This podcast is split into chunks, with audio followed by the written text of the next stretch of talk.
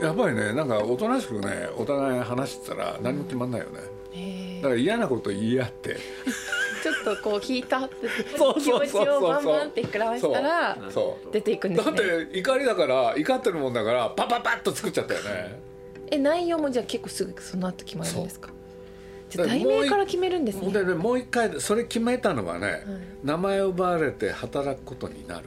そこまで決めたのその日にそえーうで、はいあれ40分あるのそこの場まで行くのにではいある時にね、まあ、だいぶ経ってからなんだけれど「鈴木さんこの後なんだけれど」って言い出したの、はいね、この後っていうのは名前を奪われて働くことになった、うんそう当然さ名前をねねあの奪い返さなきゃいけないって言い出すわけよ「で」って言うわけ「で」って言って「だから聞いてよ」って言うから「はい」って言って当然その名前を奪ったのは湯婆婆だからまずもういるんだ白と千尋が湯婆婆をやっつけるって今ほーそう言い出したので俺聞いてて「あそうですか」ってところが彼女にはね実はお姉さんがいたってそれがゼニーバって言うんだって言ってその場で思いつくわけそこでどんどん名前も一緒になってくそれるでここでその湯婆婆をねあ湯婆婆やっつけたけれどゼニーバは兄弟でね強大な力を持ってて、はいはいはいね、千尋一人の力じゃどうにもならない、はいそれで白の力を借りてそれでやっつけるどうかなってで聞いててねバカじゃないかと思ったけど鈴木敏夫のジブリ汗まみれ滝沢カレンさんご結婚おめでとうございます今週は6月26日に放送した東京寺田倉庫で開催中の鈴木敏夫とジブリ展の展示会アンバサダーに就任した滝沢カレンさんをお迎えしての回後半をお送りします出演は他に日本テレビの依田健一さんそして鈴木さんですまずはこんなお話から だって聞いててどうも嘘のい話やもうあるやつだからもう一人をやっつけてすごいね結果もあるそしたらねえ強いお姉ちゃんがいてそう強いお姉ちゃんがいたっていうわけでしょでね敏感な人なのだから他の人そうやって喋った後ね「どうしたの鈴木さん」って言うわけ「 いやどうしたんですか?」って言ってでごまかそうとしたんだよ「でつまんない?」って言うから「いやあのちょっとちょっとちょっとねなんで 俺でな何が気に入らないの?」って言うからね、苦し紛れね、はい要するに湯婆婆をやっつけて、はいその上でそのお姉さんのゼニーバをやっつける、っていうと「これ映画長くなるっすよね」って言ったの。あそしたら「えっ?」て言うわけねどのぐらいになるかなって言うから「3時間じゃないですかね」つってそしたら「嫌だよ」ってーめっちゃ年数がかかっ「ちゃそんいまなす長くね折り合いたくないもん」で「どうしよう」って、本当に悩むわけその場ではいで何か言いてないかなってそれでパッとね言い出したの「あれ鈴木さん覚えてる?」っつってあのお化けがさお湯の中へ来るじゃんってはいその中にいたじゃんってえ名前ないんだけどさってえ何のことですかって言ったらホワイトボードに書き出したの、はい今の顔なしこいつにしようかってえ急に絵が出てきたんですかであの中にこれいたの覚えてるっていうから覚えてないから覚えてないですよって覚えておいてよそういうのはとかなんか言っちゃって俺で今の、いね、顔なしを書いてこれで今の、ね、顔なしが出てきてこういう話だっていうのを言言い出したわけすごいそうなのその場なのいつもそうなんだけれどそのもう書いて渡すとかじゃないんですねじゃないのではいねくどいのくどい くどいっていうのはねさっきの湯婆婆をやっつけて銭婆をやっつけるやつと、ね、顔なしが出てきてこうなるやつとどっちがいいって聞くわけさっきのも残ってそう残してるんですねそう俺だね俺ね顔なしって言っそこでどんどん出来上がってったんだたのそうで何でもね聞いてくれる人なのあーちゃんと鈴木さんの面白くか面白くないかをそれをで決ねまるんすですねごい気にするだから最初のお客さんなんだよねあーそう確かにそうですよねそうだから面白いか面白くないかはっきり言ってよっていう人だからえ鈴木さんその言われたことだけでもう分かるんですかえ絵が付き合い長いしねじゃあもうこういうことだろうって大思うん体いつですか も同じだよなとかね大体いつも全然違うじゃないですか。だってキャラクターね新しいキャラクターできたから見てって言うじゃない、 はいそう大概ね違うねヘアスタイルだけなんだよ ねでも私たちが見てるのはもう全然違います。はい わかりました全然違鈴う。木さんじゃなきゃそういうのが多いねそうなんです。だからあのね正直言うとその顔なしの話はねびっくりしたこの人やる時はやるなと思って顔同じすごだいからゆゼニーバユバーバーやっつけてゼニーバーやっつけるとかバカな話からね今の顔なしの話って全然違うじゃないだかあら僕はねまあ本当のこと言うよーはい。本当のこと言うと、まあ、ちょっと迷ったね一瞬うーん。でなんだかっつったらねだって湯婆婆やっつけて銭婆やっつける話っていうのはたわいがないでしょたわいがない。たわいがないっていうのが罪がないあなんかすごい健全な話じゃーうないん。ところが今の顔なしの方、んこれはね見た人がいろんなこと考えるだろうなと思ったので一瞬のうちにね頭の中で考えるわけどっちがお客さん来るかなすごい。もう映画公開の日まで考えてるんですね。でこれやっぱり顔なしかなって思うわ確かにけでどっちって言われたから顔なしって言っていやーすごい。大体そういう感じでも全部結局出てきてますもんね。ゼニーバもユバーバも。だからねやってやり始めたらまた時間なくなっちゃってねでどうどうしようって鈴木さんって言い出したから「な何がなどうしたんですか?」っつったらね、俺さ銭ばっかり書いてる暇ないんだよ」って言われて「時間がないから」でなんでですか適当に書けばいいじゃないですか」って言ったら「書けないんだよ」って言うわけ「そんなことひどいこと言わないで」って言ってで「思いついた」って言ったのはい。 「なんですか?」って言ったら「双子にしよう」だからもう売り二つになったんだ。双子にすればさ新しく考える必要ないじゃん時間がないからそうなった んです。夢も希望もない話えーでもめっちゃ面白いそのそういうふうにやってんだよ裏話。大体そうやってやってるえじゃあ本当に早いじゃあもう早めに決めてあとはもう映像にしていくのがめっちゃあれも時間かかったんですかだからまどれぐらいかかったんですか「千と千尋」ああれはねまあそうだね大体準備っていうのか大体のお話を作るのに1年かけてはいで絵にもしなきゃいけないからで実際の作業は2年間2年間え二2年でできたんですかできたじゃあだから最後土壇場ねもうちょっと大変だった大騒でも早いですねぎでもねできたねすごまあ、今回の展覧会って、いはい要するに、はい鈴木さんって何している人なんですかってわかるいうわこけとないじゃんを皆さんに知ってもらうことであジブリがもう一回見たくなったりするっていうのがあって、いやいやでカレンさんがまさにーはい思うじゃないですか鈴木さんって本当は何してる人なそうんでですかすね俺だって分かんないその面白さを実は伝える展覧会なんです今回あーまさになるほどはそっかいそっかそうですね確かにでもねでもね僕は生涯忘れないんですよジブリを作ろうって言った日え何ですか今から今からさんえ30年ぐらい前30年ぐらいになりますよね宮崎駿とね高畑勲と僕と3人、はいそしたら宮崎駿がね「ところでさってジブリ作るのいいけれど」って言い出したの、うん役割ってのは必要だよおねそれぞれーのそうですね役で僕とね高畑さんはね監督だから映画作るじゃん、って鈴木さんはプロデューサーかなっうんうーんて言ったのが宮崎駿なのよ宮崎さんが役をで俺はね与えた人ずるいと思ったの面倒くさいこと全部俺に押し付けよう確とかにしプロデューサーさん大変そういやみんな大変そうですけどもうアニメってだけでた大変だったよねもうこえのなんでジブリって名前なんですかあれ最初はね武蔵野武蔵野動画とかねはい最初日本語漢で字考だえってたたのんですかそうそしたら宮崎駿がね、はいあのさあ」って言い出したわけ「えなんですか?」って「外外国の名前でもいいかな」って「え何なんですか?」って言ったら「いや」ってなかなかね、はいでよようやくねジジブリって言ったの。ぽつりとね、何なんですかそれ」って言った「いやあのさ」っていうわけで彼は第一次世界大戦のはいなんていうの戦闘機飛行機、は大い好きなの、はいでイタリアの偵察戦闘機で、ね、ジブリっていうのがあるんだあるんですねそうなの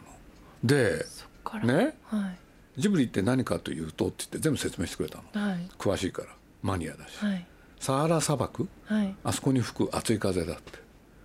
だからジブリでいいんだよってそうし,、ま、そうしないかって提案したのそしたらね高橋さんってなんていうのかな学があるわけはいなんていうの学インテリああのいろん勉な知強識を知識を持ってる、ははい皆さんそれってイタリア語だよねってそしたら皆さんがね「そうだよ」って「イタリア語だよイタリアの飛行機だもん」って言ってとしたらこれスペルは GHIBLI ギブリじゃないかなって言ったのイタリア語だとギブリだよねってそしたら宮崎駿はね「いやジブリだ」俺の友達ねイタリアの友達がジブリって言ってた宮崎さん面白い人ですねこれね間違いだったんだよね義だったんですかやっぱり もう世界行くじゃないいろんな人にねあギブリさんって 加まあ藤さんそうがとしか読めないわけですもんねえ誰もジブリなんて読めないのよあれ あギブリとしかそうなんですねそうだ大体けどジブリになっちそゃうう大体宮崎駿って分かってきたでしょ 分かってきたなんかめちゃめちゃそういう人なんだとそ思ういましたそう高畑さんは高橋さんはまあインテリでインテリみんなのお兄ちゃんでへえ冷静、うんそういう3人組でそやってきたんですね仲良 くうそう合計三人組みたいになってますけど初代ずっとけさんもうね初代ずっこけ三人組ちょっとね大サービスしちゃうとね大大の本当のサービスね、はい今度の映画で、ね、宮崎駿ってねなんていうのかな登場人物ってね、はい空想で作ったキャラクター一人もいないの あそうなんですか全部実在の人なもうモネルさんがいらっしゃるんですかの必ずいるのさっきの千尋もそうでしょそうですよね千もう秋全部モデルがいるの、でそれで言うとね次の映画はいまあこれそんなことは本当はあんまりわからないように作ってんだけれど、どうもね高畑勲が出てきたりねえー、めっちゃ気ほんになでるねなんか僕も出てるんですよ、えー、そうなんですよリンクしてるところがあるってことですかいやだからねまあ僕のモデルの人がねまあ大体こうやって見ていくといいキャラクターなのえー、嬉でしくないですねか、すごいいいキャラクターなの、うんただねもうそいつをね主人公がいじめたりとかまあいろいろあるんだけれど まあそれはいいんだけれどねあの本当にね物語読んでいくとねその人その僕を模したその人はがいいキャラクターなの、えーで俺はもう大体分かってたんだよねあこれ俺のことをモデルにしてるなってうんそれでね宮崎駿にねまあ大体す20分読んでは感想を言うってことをよくやってるわけほうでそこができた時にねあの皆さんがねいつも「どう?」って聞いてくるから、前大体ねあのこう感想を言わなきゃいけない、はいでいや「本当に良かったですよ」ってそしたら「そうかな」照れるんだ でねでついでに言ったの、このキャラクターすごくいいですよ」って言ったの、はいこのキャラクター今までないですよね」ほわーっと言ったのうはいそしたらね「そそうかな」って「いや皆さんこれはね天才ですよ」って。でででいい、はいで、はいこれモデルいるんですかってはいはいはいはいついにんモデルいないよいない鈴木さんじゃないよ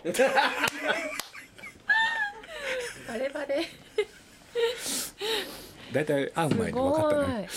どういう人かよく分かったでしょ嬉しいじゃないですかそしてカレンさん多分これ鈴木さん新作についてはい話すことが今までなかったので、 えーとんでもない話を今カレンさんが引き出してしまいまし絶対た誰にも言いませんかこれら ラジオラ違う違う違う ジオラジオラジオもう大体見えてきたでしょどういう宮人崎さんがかはいなんかどんな人かあんまりでもテレビとか出たことないですよね嫌だってなんで嫌なんですか恥ずかしいし嫌だ面倒くさいってえ鈴木さんはバラエティーとか出たことあるんですか少しだけえそれはどういうそのジブリの番宣っていうかそうそうそう番宣でまあそうだ平たく言うとそういうことになる簡単に言うとね あのねあのなんだっけあの「もののけ姫」まではねはい宮崎駿はねはいなんていうの映画を作りはいなおかつそういう番宣も自分でやってたのえええで僕がそれ計画して、ね、やってたらね、はいある日ねある日僕の部屋やってきてね、ちょっと杉さん話があるってわけなんで俺はね映画を作って宣伝までやんなきゃいけないんだとそうか監督本来そういうのはね、いプロデューサーがやるべきだろうって逆に怒っちゃって でしょうがないからね僕は今やってるんですそうなんです、ね僕、それまでに一度もでどこにも出たことなかったんです、へええ他のアニメの方やってるアニメで鈴木さんの立ち位置の人って日本にいるんですか知らないんだよねまあ、鈴木さんのスタイルなんですよね今あーもう僕らが結構当たり前だと思ってる手法とか鈴木さんが作った形をいろんいろんな形で、はいあのプロ僕らもそうですけど、はい仕事で活用してる人はいるんですけど鈴木さんみたいな方は実はいらっしゃらないですないですよねらっしゃらないはだからい、大変ですよ聞鈴い木たさんこがと何人がもいなたいら。立ち位置というかすごい仕事ですよねもう仕事というかもう立ち位置存在があんまり何なのなん何が言いたいのえだからなんかそのプロデューサーさんっていう言葉をこう無理やりもちろんそうだと思うんですけどの中では当てはまってないじゃないですかそうかなだってだっていろんなこと他にもだってさ面倒くさいこと全部押し付けようと しただかでもならんかプロデューサーってさ日本語にするとね訳するとね面倒、くさいことをやる人だよねそうじゃないだって今までまあ見,、大変な見てきてどう思うプロデューサーさん、うん鈴木さんをいや世間一般ののププロロデデュューサーサーーさんもう嫌でしょうがなかったもんいやプロデューサーさんになったことがないから嫌なのか分かんないんです分けかどんなかった俺嫌だったよえすぐプ分ロかったよあの宮崎駿が何を考えたか面倒くさいことを俺に全部押し付けてね自分は好きなことだけやろうっていう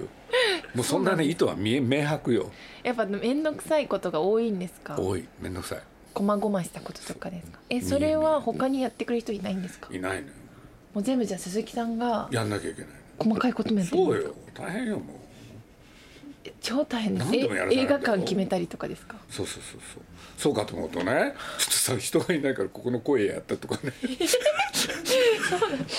そうよじゃあ声優さんもされてそう全部やってるよもう映画のことも今決回めの展覧会に来ると誠治君は鈴木さんいやあれなんか声出してるよ俺鈴木さんがいかにあの作品作りから、はいまあ、お金のことからそうですよねれから宣伝のことから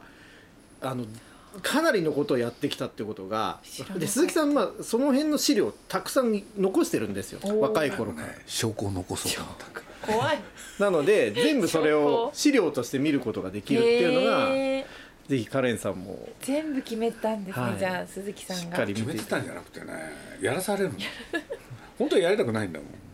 でもやってって言われたからですよねその日にそうよ宮崎もさんうに本当に嫌だったんだよプねロデューサーって言われた日からもう大 嫌いだから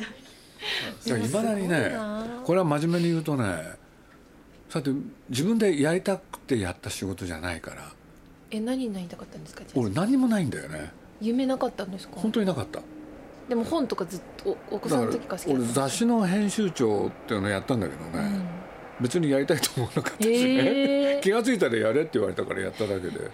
全部やれって言われてやってますね受け身なのよケミなんですねだからプロデューサーもねやれって言われたからしょうがないからやったんでやってるけどでもで大好きそういう人ってねこういうことがあるのよこの年になってもって随分年なんだけどねいま、未だにね自分に向いてるのは何だろうってたまに考えるんだよね、へえ本当に考ええるじゃあ何してる時が鈴木さん一番楽しいんですか何だろう何か今ねまでで人生 で食べてる時食べてる時はそバりカゃ幸 せえじゃあ夢ってなかったんですねもともとあんまりないんだよえねじゃあ宮崎さんとはどうやって出会ったんですかその雑誌の取編材集を長の通し時てにあ取材を通してそうで変変なやつだったの仲良くなったんですかいやもう最初もうめちゃくちゃよえ僕取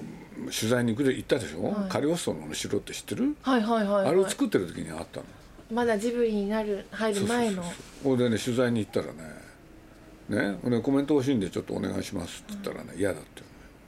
言って宮崎さんが言ったんですそかうであなたはねあの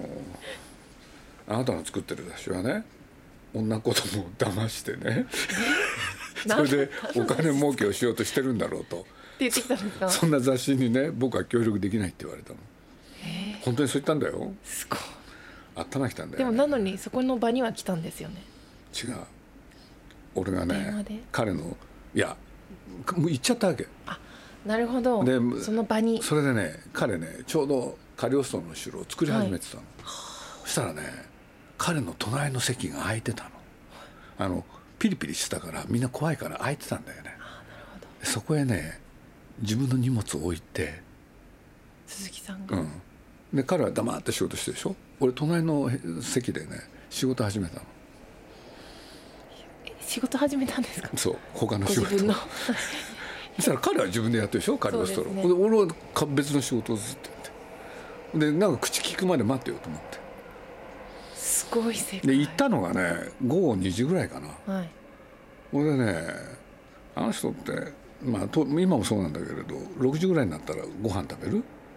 でも早いんだよね5分ぐらいご分で飯食っちゃうのご飯完食するんですかでそれはね奥さんの作った弁当へえでそれをね弁当箱あるじゃない、はいあの箸でね2つに分けてねこっちがお昼でこっちが夜ってっ小食なんですねていうのがね早いのサクッと食べたいで俺はねしょうがないからパン買ってきてね食べてね、で隣にずっと座ってたねいて仕事をやってたの、一切口聞かないでそのことやってるうちにねね夕ご飯も終わったでしょで夜の12時行くわけよ夜の12時そうでも終わんないのよ黙って仕事してるわけそれで気が付いたら彼が動いたのが午前4時でいきなりこう言われたのはあ「明日は9時です」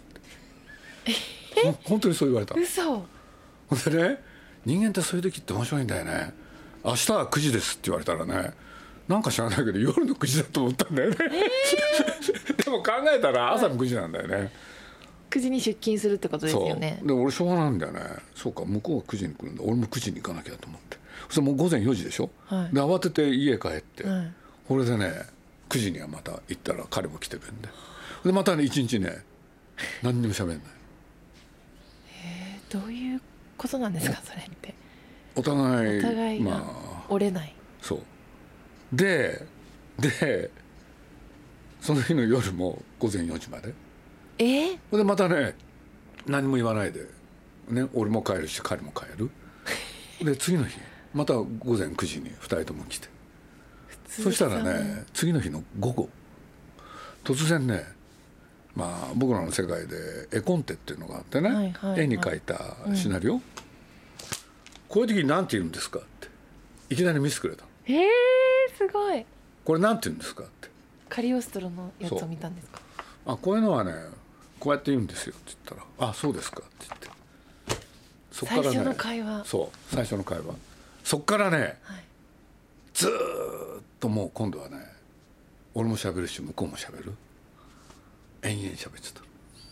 やりながらおそ互ういほんで毎日それやったの映画できるまででずっと横で見てたんですかあれがでも俺は他の仕事あしてそったか他の仕事面白いねそれが出会いへえー、そうなんですねさあカレン話が尽きないところなんですけど実はカレンさんのあもおう時次の間分 がかったそうなんです分かあっっというた間申し訳ないです本当にまあでもまたえー、す面白ぐかったお会いできる機会も面きっ白かっとた、いよかったえー、めっちゃ面田さん白ないい方がいいね入れてあげましょうよあげましょう ぜひありがとうございえーますこちらこそめっちゃ貴重なんだしせっかくはちょっとお写真撮りませんぜかひ字は読むの好きなのはい本とか読みなさい鈴木さんと滝沢さんのお話いかがだったでしょうか現在東京寺田倉庫で開催中の鈴木敏夫とジブリ展では